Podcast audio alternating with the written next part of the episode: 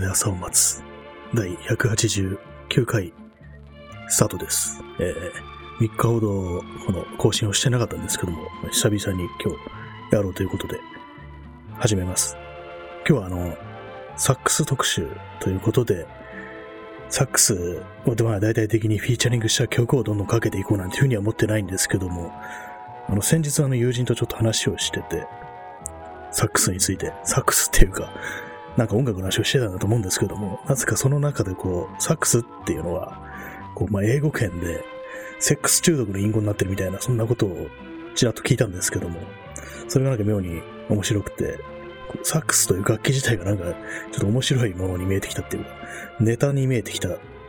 つまりこのサックスの音が曲の中に流れてくるとなんかちょっと笑ってしまうようなそういう感覚になってるんですけども、皆様いかがお過ごしでしょうか？まあ、サックスというと、ラッツスターの桑野信義、クワマンと思ってしまうんですけども、冷静に考えるとクワマンはプラントランペットだっていうようなね、そういう間違いを私よくするんですけども、もう一回復唱しますね。クワマンはトランペットです。サックスではないですね。まあ、この放送でも前にも話しましたけども、ARB の曲で、あの、石橋亮のがやってた昔、やってたバンドですね。で、まあ、シックス、セックス、サックスっていうなんか、ギャグみたいなタイトルの曲があるっていうような話をしたんですけども、それも結構好きですね。曲ちょっと忘れちゃったんですけども、なんかタイトル、そんなの曲にするかみたいな感じで、割と嫌いじゃないという、まあ、そういう話でした。そんなわけで今日は、サックスの話から入っていったんですけども、皆様いかがお過ごしですか？私はまあ特に何も起きてないですね。ちょっと今週なんかちょっと元気がなくって、あんまりこう、本来まあ、このま3日間、ポッドキャストを更新しないというふうには考えてなかったんですけども、なんかこうあんまりやる気がなくって、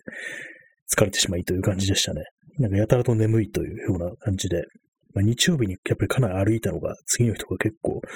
来てましたね。30キロ以上歩いて、次の日でも一日中だるかったみたいな、そういうところがあったんですけども、それを引いてるのか、それがきっかけなのか、なんか今週はあんまり元気がない、記録があんまないというような、そういう感じでした。まあ、そうこうしてるうちにだんだんだんとこう、コロナがやべえみたいな話になって、なんかあの、まん延防止なんとかとか、よくわからないんですけども、何なんですかね、あれは。あの、緊急事態宣言とどう違うのかっていうのがいまいちわからないんですけども、それをなんか調べる記録もないみたいな感じで、ぱりこう最近全てに言えるのが、こう記録がないっていう、調べるにしてもなんかこう、あんまたくさん字を読みたくないなみたいなね、そういうような感じになってしまってますね。昔はそんなにこう文章を読むのとか苦痛じゃなかったんですけども、もうここ何年かもう5年くらいですかね、もう結構なんか字が読めないみたいなそういう感じになってて、本もあまり読まなくなったようなところなんですけども、まあ本以外にもまあ他の音楽もあんま聞かなくなったし、映画も見なくなったしっていうようなそういうところで、まあ全てがまあ記録の減退につながっているというそういう気もするんですけども、まあかろうじてこういうふうに喋るのは少しはできるというような感じですね。まあ、あの、先週、先々週とね、ずっと、そのことばっかり話をしていた、あの、カメラ関係の DIY なんですけども、まあ一応できたぞみたいな感じで、体勢は、撮れる体勢は出来上がってるんですけども、結局外に持ち出してちゃんと写真を撮ったのはまだ2回だけっていう感じなんで、あんまりこうお見せできるようなものが撮れてないっていう感じで、まあ、せっかく出来上がったのに、こうなんかいろいろ改造することにこう頭がいってて、なんかいろいろ、こうもう少し使いやすくならないもんかと、こういろいろいじくったりしてるところですね。まあそれもあんまりこう記録がなくて、なかなか手をつけられないんですけども。まあそんな中こうね、いろいろ見てると、まあ思うんですけども、その SNS とかを見てて思うんですけども、なんかこうまあちょっと前にあのなんか弱者男性がうんぬんっていう話をしましたよね。あれなんか結構発端、なんか、ツイッターだとか、まあインターネットとか、そういうところで、まあ、結構なんかよく最近です、そのワード出てくるんだって感じで気になったんで少し研究したんですけども、発端の出来事っていうので、なんか全然こう、把握してなかったんで、まあそれ、なんかその話をまあ友人に聞いて、へえって思ったんですけども、なんかどっかの大学教授かなんかがこう、鍵垢でこう人の悪口言ってたみたいな、そんなところからなんかこう、は、なんていうか、発端になってこういろいろそういうような言葉をまあ、使ってる界隈みたいなのが、こういろいろ、なんか、言ってたみたいな、そんなことらしいですね。まあちょっとめんどくさいんで説明しないです。もう、多分これをね、聞いてる皆さんはインターネットのエキスパートなんで、把握してると思うんで、なんか自分はあんまよくわかってないんで、ちょっと任せます。でまあそんな中でね、まあその、まあその、そういうことを言ってる人たちがなんかこう、女性というものをね、こう人間扱いしてない、人権というものを何も考えてないみたいな、そういうことはよく見かけられて、なんか非常にまあ、有識ことだみたいなことを思うんですけども、なん、なんてこと言ってるんだみたいに、私は思うんですけども、まあそういう連中をこうなんか批判するにおいて、まあそういう連中も批判する男の方ですね。まあ女性がなんか言ってるのは置いといて、まあ同じ性別、男としてそう、いろいろ言ってるような人の中にはなんかこう、これはこいつはちょうどいいサンドバッグだぜみたいな、なんかそういう感じでこう、言ってる、こうね、こう悪口を言ってるみたいな、なんかそういうのもね、結構見受けられて、まあ、そのまあ、その批判に際するっての言葉がなんかこう、そのまあ人権を軽視してだとか、ね、人間を物扱いしてるとかね、そういうようなことではなく、なんかこう、嘲笑というかね、あざけりみたいな、そういうようなことばっかりしてるっていうような人も結構いたりして、まあそういうの大体まあどこの、まあ今回みたいなことに限らず、まあ例えばそういうがまあ女性差別じゃなくてもまあ民族差別だとか人種差別とか、まあそういうようなことが起きた、そういうことを言ってる連中がこう出てきたときに、まあ大体まあそういうふうになるんですけども、なんかこう、やっぱりこうなんか、あれですね、こう、攻撃、主役欲求を満たしたいためになんかそういうようなのを利用して、こう、ボロクソ言ってるみたいなのも結構いたりして、まあこれあの、これ聞いてる皆さんのことでは、私の周りの、ね、人たちのことではないんでです。これは別にご安心くださいという感じですけども、なんかそういう人たちの悪いような、逆になんか、ああいう連中と同じじゃないの？みたいなね、そういうような人もね、いたりしてね、なんかそういうの見てると、非常にこう、なんか苦々しい感じになるんですけども、何の話でしたっけ？まあそうですね。そんな、そんなことをね、ちょっと思ってるんですけども、なんかこの手のなんかこう、やっぱり私もこう、なんか、人をね、批判しなくてね、なんかちょっと、批判したいな、なんていうね、そういう、まあ、ちょっとぶつけどころみたいなね、そういうのをちょっと探してしまうような感じになってね、ちょっと路悪的なことをちょっと言ってしまいそうになることもまあまああるんですけども、まあよくね、この、この放送だとか、まあツイッターで、もう軌道上からの核攻撃しかないっていうね、ちょっと極端なことをね、言いますけども、まあ当然別に核攻撃をされたわけではないんですけども、まあああいうのもね、なんていうかこう、まあ、路悪というかね、ちょっとまあ冗談なんですけども、なんかまあ、見見るときに、ね、見るタイミングとかとかそういうものによってはなんかこう、とんでもないこと言ってんな、みたいなね、ことになったりするのかなと思って、なんかさっき言ったみたいなね、そういう私学欲求を満たしたいだけの人たちっていうのを見ると、なんか自分もそういうふうに結構なったりね、近いものがあったりするのかななんていうふうに思ったりするんですよね。なんかこう、あれですね、こういろいろなんか普段考えてるんですけど、そういうようなものを読みながら、読んでるときはこういろいろ思いついてるんですけども、いざこういうふうにこうラジオで喋るとなるとなんかこう、歯切れが悪いような、そんな感じになってしまいますね。やっぱりこう文章で表すっていうのと、あと、実際喋るっていうのとで結構なんか、ハードルみたいなものが違うというか、結構喋るときには喋るときのストップみたいなのがかかって、文章のときは文章のなんかこう、まあ、恥じらいというか、こう、まあ、ためらいみたいなそういうものがあるんじゃないかって思って、まあそういうのをなくしたら結構ね、こうとんでもないことをこう、公共の場で言ってしまうっていうようなことが起きるのかなというふうに思うんですけども、まあでも、あれですね、ある程度こう年を重ねると、あまりこう過激なことを言えなくなってくるような、そんな感じになってる気がしますね。まあ、あんまりこう、まあ喋るとかね、書くとかね、そういう記録がなくなってるっていうことかもしれないんですけれども、まあそんなことを思っているというわけでした。サックスの話から飛びましたね。まあ、サックスなんですけども、まあサックス、まああれですよね、あの、なんですか、金管楽器って言うんでしたっけあの、まあ、吹く楽器ですよね。口を使って。あの、私、あの、結構、あの、肺活量が割にあって、なんかそれを考えると、たまになんかああいうのって、ああいう肺活量とか使うような、まあ、例えばサックスだとかトランペットだとか、そういうものってやってみたら意外に向いてたりしないかななんていうふうに思うんですけども、まあでも多分違いますよね。肺活量だけでそんなね、プレイしてるわけないとは思うんですけども、でもあの手の楽器っていうものは全然一切触れたことないんで、学校でやるのはあれですよね。リコーダーぐらいですよね。ちっちゃい笛ぐらいで。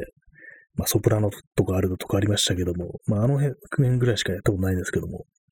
たまになんかね、トランペットとかどういう感じ、吹いたらどんな感じなんだろうっていうふうに思って、中古楽器屋とかでたまにありますよね。なんか、安い感じで置いて、置かれてるやつがあるんで、なんかちょっとね、吹いてみたいななんていうふうに思う時もあるんですけども、まあ、トランペットで吹きたい曲、サックスで吹きたい曲、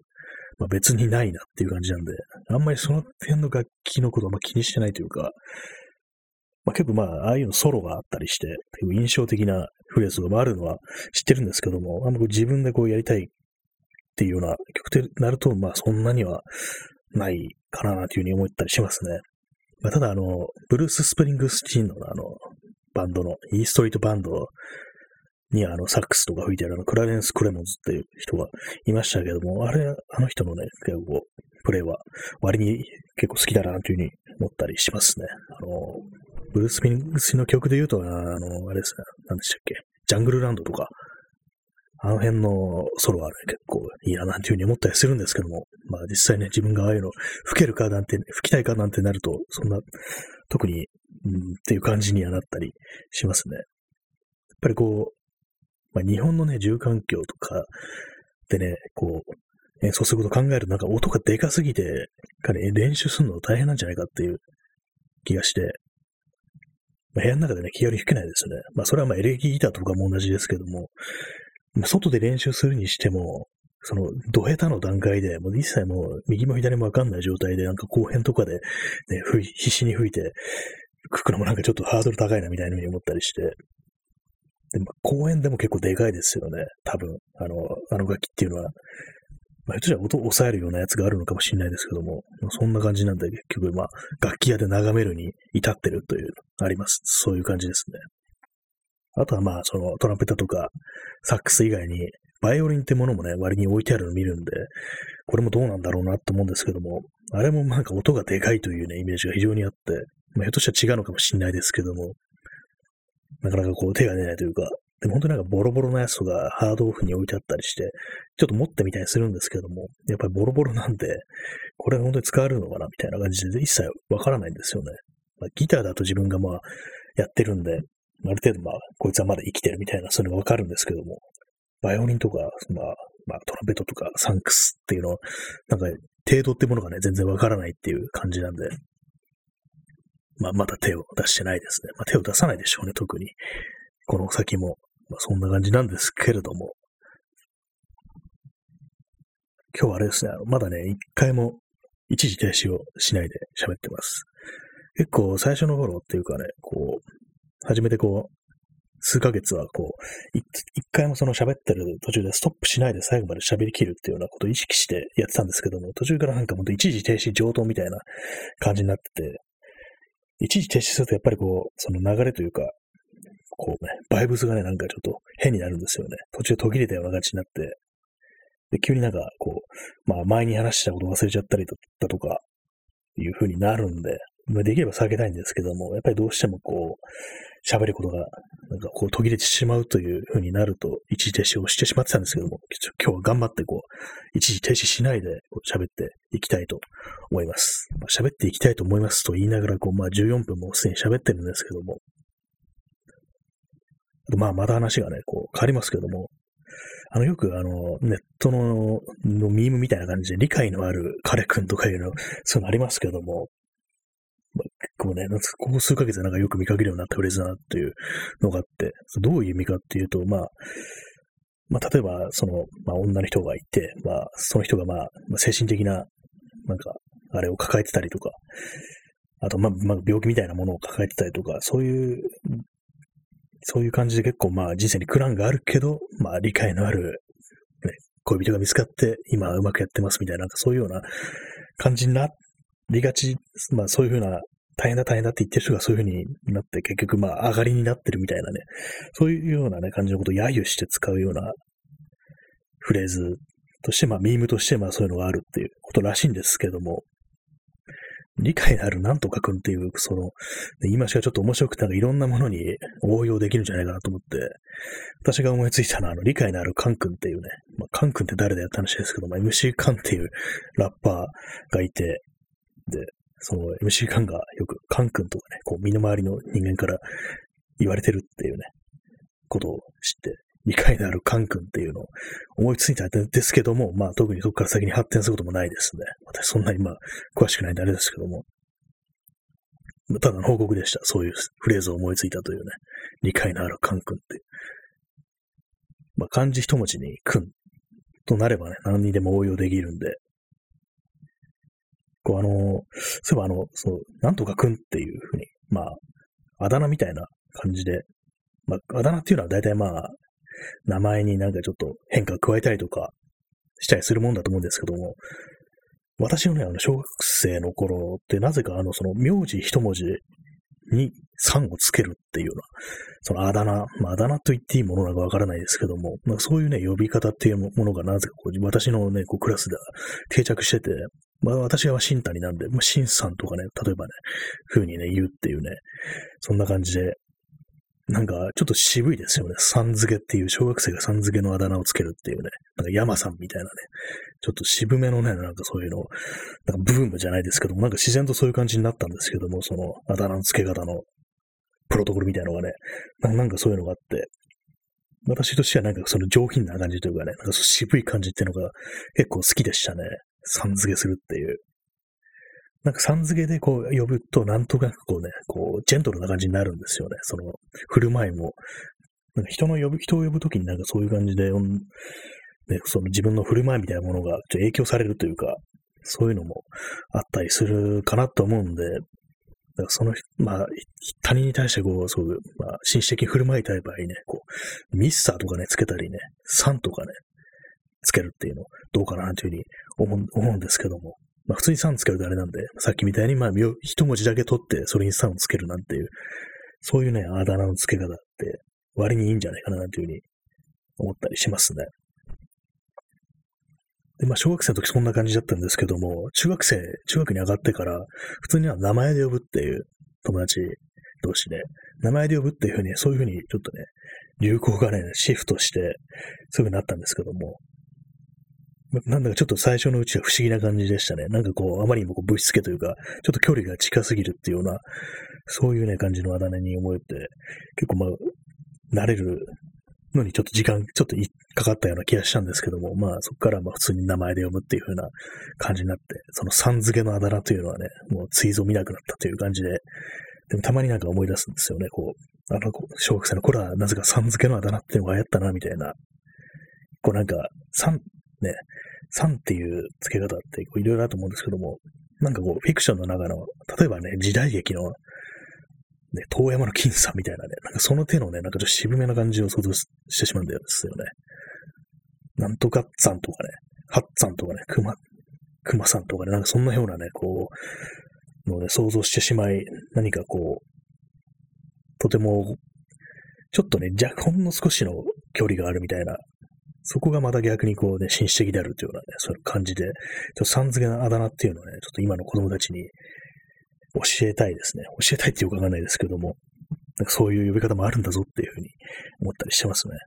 まあ、今の子供たちって実際まあね、同級生とかとどういうふうにコミュニケーションを取ってるのかっていうのはあんまりわからないんですけども、実際どどういうね、あだ名をつけたりしてるのか、それとも本当にもう名字で、くん付けとかさん付けとかしてんのかなみたいな、そんなところもあるんですけども、私の時はそう、くんづけっていうのはなかったですね、その同級生とかでは。それはあまりにもね、こう、なんか堅苦しいみたいなね、そういうようなね、ところがあったと思うんですけども、だからま女子に向かっても、なんかこう、その、さんとかつけないでね、名字で呼び捨てっていうのがね、割とメジャーでしたね。まあ、それ、どこもそうなのかわからないですけども、やっぱりなんかそういう、小学生の頃っていうのは、そう、なんか照れくささみたいなね、そういう、まあ、女の子に対するのは言い切りみたいなんですよね。それでなんかこう、さんとかつけないで、こうね、名字で呼び捨てにするっていうのがね、そういうカルチャーだったんですけども、なぜかこう男の子同士では、こう、さん付けみたいなのがね、さん付けのあだ名みたいなのがね、あるっていうね、ちょっと変な環境でありましたね。よくわからない。まあ、そのようなね、感じなんですよね。あの、遠山の金さんの話をさっき急にしましたけども、なんでそれ急に思い出したかっていうと、最近あの YouTube で、遠山の金さんってそういえば、でもなんかあの、まあ、あの、松方弘樹がなんか何年か前に亡くなったと思うんですけども、まあ、松方弘樹って確かなんか遠山の金さんとかやってたよなっていうふうに思って、ふとね、こう、YouTube で検索したんですけども、見たらなんか結構面白いっていうか、なんかその、まあ、時代劇として面白いというよりは、松方弘樹の演技がなんか、すごいね、過剰な感じで面白いなっていう、あの、ベランメイクショーとかが非常にこう、なんていうか気持ちいいというか、そのね、過剰な、過剰なベランメイクショーっていうのが、すごくね、面白かったんですよね。まあ、要はあの、普段は町人として、金さんね、遊び人の金さん、ケチな遊び人の金さんとしてこう、長屋暮らしをしてるっていうような設定で、まあ、その、町人たちの間に入ってっていろいろこう情報を集めたりしてるっていうことで、まあ、いざまあ事件が起きたら、まあそういう、ね、その町、偽の町人という立場を駆使してこう情報を集めて、証拠を集めて、で、いざね、その裁判を知らすの時に、まあ、実は俺が豊村金さんなんでいいっていう感じでこう、ね、ネタばらしをして、こう、悪人に、ね、こう、この桜の吹雪が、ね、目に入らないかっていうことで、まあ、それを証拠にして、俺は見てたんだぞっていうことですね。まあ、そういう感じで、まあ、これ一件落着ってなるんですけども、そのまあ、悪人に対してね、こう、だったら証拠を出して送んなさいみたいな感じで言われるんですけども、で、まあその自分の桜吹雪を見せて、まあ俺はまさにその現場にいたんだって、お前ら犯罪をやってる現場にいたんだっていうことを言って凄むんですけども、その前までは、その凄む前までは、まあ、お奉行様として、こう、丁寧な言葉遣い、堅苦しい言葉遣いをしてるんですけども、いざそうなると、その、桜吹雪を見せるってなると、急にこう、ベランメイクショーになって、おうおうおうみたいなことを言い出すんですよね。その様がなんかこう、松方弘樹だと非常になんか面白いというか、急になんかものすごい過剰な演技になってきたなみたいな感じ、ちょっと笑ってしまうっていうようなのがあるんですよね。ふとね、まあそのような、そう、YouTube の動画を見て思い出したという次第でしたね。まあ、遠山の金さんならぬ、あの、津山の新さんとしてね、こう、あれですね、こう、テーマソングとか作ろうかなというふうに思ったりしますね。この番組の。津山っていうのはね、ツイッター山ですね。ツイッターにいる新谷ってことで、津山の新さんっていうことで、こう、今後、ね、やっていこうかなというふうにふと思ったりしたんですけども、いかがでしょうか？まあその、津山審査のテーマソングにはもう当然のごとくサックスが入るっていうね、サックス中毒っていうことなんでね、サックス依存症っていうことで、それ大々的にサックスがフィーチャーされた曲になる予定です。まあね、作らないと思いますけれども、そんなようなことをまあ最近は考えてるというね、わけでした。本当にまあ、こう取り留めもなく最近思ってるというかね、こう、一週間ぐらいで考えたことなんていうのを話しましたけども、いかがでしたでしょうか。なんかね、こう、もう少し突っ込んだ話をしようかなと思うんですけども、やっぱりそういうのは、あの、事前に書いとかなきゃダメですね。こう、行き当たりばったりではあまりこう、ね、ディープな話題にはいけないし、特にね、そう、社会問題とか、こう、そういうことはね、なかなか話すの難しいですね。っていうことを毎回言ってるんですけども、まあ、特に原稿にまとめることなく、もう行き当たりばったりで喋ってるっていう